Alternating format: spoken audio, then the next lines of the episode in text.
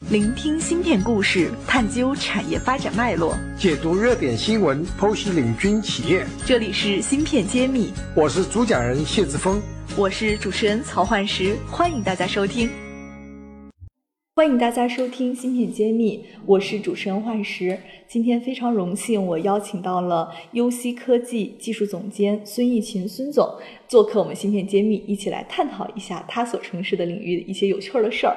那么，先请孙总来给我们听友们打个招呼。嗯，大家好，我叫孙毅群，是优西科技的技术总监，主要现在从从事这个 RISC-V 啊处理器 IP 的开发和商业落地。听友们其实如果早期就开始关注我们的栏目，应该知道我们去年的时候聊过一期，说 Risk Five 这个技术在国内有一个比较大的推广，当时还有很多的这种企业联合说都要做 Risk Five 这方面的技术开发。那当时呢，我们并没有找到企业就产业内的专门从事这个方面的人来做解答，所以这一期呢，孙总的到来是解了我这个一个遗憾。那下面想请孙总先给我们简单介绍一下。就是您对 Risk Five 的解读是什么？因为我们的听友可能很多还对这个不是很了解。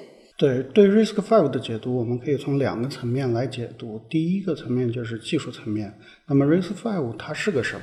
其实相对于，比方说我们现在经常听到的英特尔呃处理器啊 ARM 的处理器，其实他们内部去描述他们这个处理器内部电路架构的那个描述文档。啊，我们称之为处理器的指令集架构。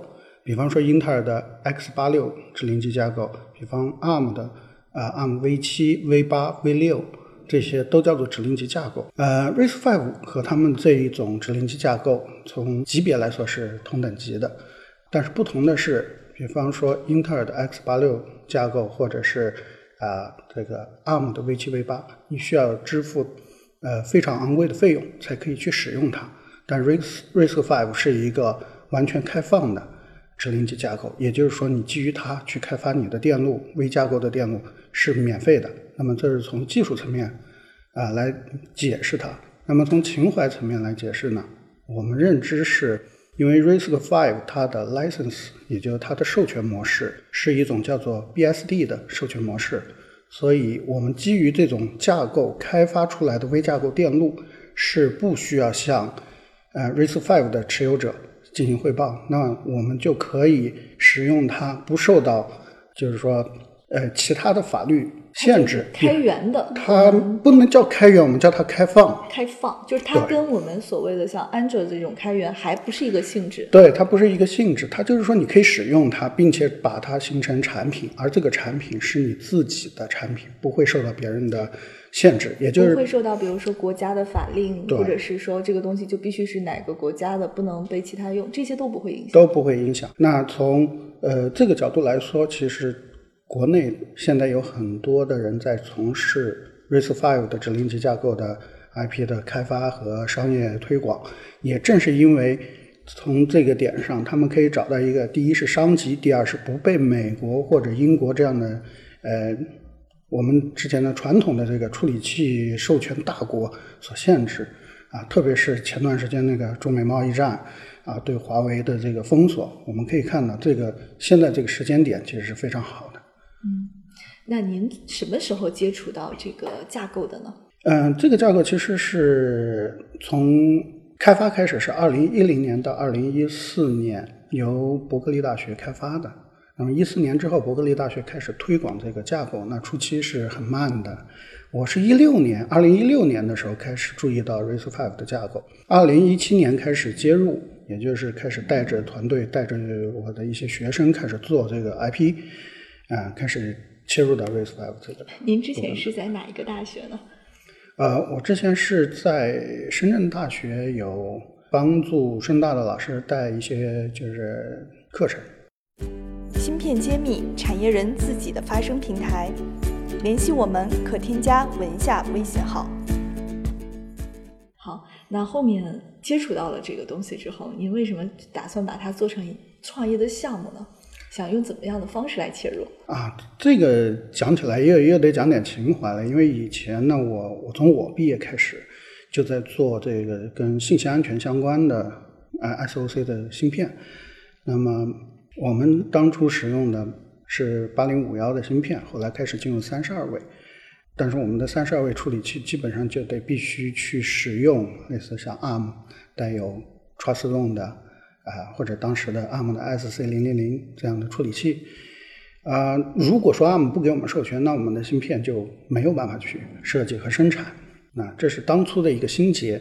到了后期，我也注意到一个情况，就是我们国内因为使用 ARM 的学生工程师非常多，所以真正去研究处理器架构的人越来越少。也就是说，如果有一天真的美国把我们的这个处理器架构的授权停止了，我们真就没有办法真正去生产和设计我们自己的架构。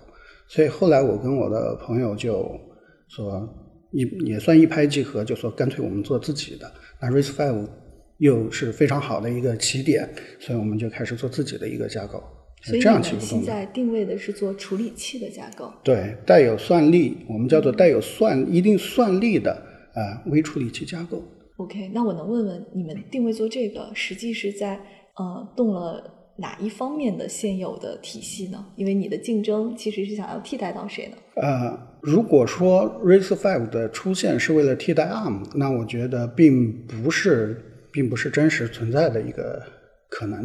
嗯，ARM 有它自有的生态体系和它有它自有的优势。对它的优势是非常大的，我们不可以否认它的发展。那么 raise five 出现是什么？就是它不是去替换 ARM，而是在 ARM 并不容易发挥作用的地方去补充，并且寻找一个差异性的市场。特别是现在我们经常提到的特定领域的呃架构设计啊、这这一块。嗯，从行业来说的话，比方说我们现在看到的像神经网络的发展，像这种呃呃有一些可以用这种特定指令集来进行特定应用的，就我不需要用一个大块头的指令集架构。我们这样解释吧。ARM 的 V 七 V 八，可能你为了实现它这个指令集架构，你不能说我有的实现，有的不能实现，所以你一做完就会非常的庞大。它是什么都可以做，但是它带来的就是功耗和面积的牺牲。而 RISC-V 它从初期建设的时候就使用了模块化的这个设计方式，也就是说，我需要哪一块指令，我就加哪块指令。同时，它又提供了一个呃可扩展的自定义指令，也就是说，我可以在它的指令集架构基础上定义自己的指令集来进行实现，这样我就可以以最呃最适合、最灵活的一个方式去切合我的应用。嗯，这个是 ARM 暂时没有办法去比对的地方。那是这个新的技术路线它的优势。对，那您觉得我们国内现在 Risk Five 的发展是什么样的一个状态？嗯，你对这个行业或者是这个技术的未来的预判是什么呢？呃，国内的 Risk Five 呢，现在应该是非常初期的一个发展状态。我们可以看到，我们讲的生态，一般说生态，我们指的是软件，所以我们做硬件就需要有软件的支撑，或者说前几年我们一直说软件来定义硬件。那我跟很多跟软件相关的产业朋友聊的时候，他们会问我一个问题：你有芯片没有？你的生态怎么确保？好，然后我跟硬件的朋友聊的时候呢，硬件会说，你软件都没有生态，我硬件为什么要去做？所以这就成为了一个矛盾体。所以国内现在最大的问题就在于，真正出现第一个可以生产硬件，并且提供给软件去开发生态的人，还没有完全出来。当然，我知道的是，现在有一些企业已经开始跟进了，啊，应该说机会还是很好的。那从市场来说，因为包括这个呃，我们看到的经济经整个国内的经济形势，呃，一个能够有一个自主可控的啊这种指令集架构的演进，一方面在教育体系可以给一个人才培养的激励，啊、培养更多的人才出现，这是教育上的优势。第二个就是企业可能可又又又有一次这个发展的机会啊，在不同的行业寻找自己的突破口。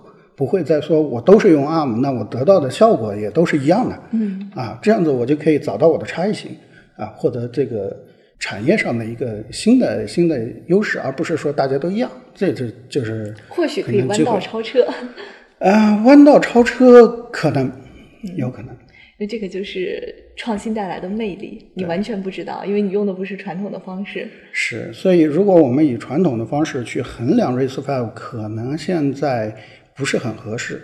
但是如果从我我们从其他的角度来看，一些呃差异性的角度来看，RISC-V 的发展前景还是非常好的。好，感谢我们孙总给我们提了这么多有用的和反馈了这么多有意思的信息。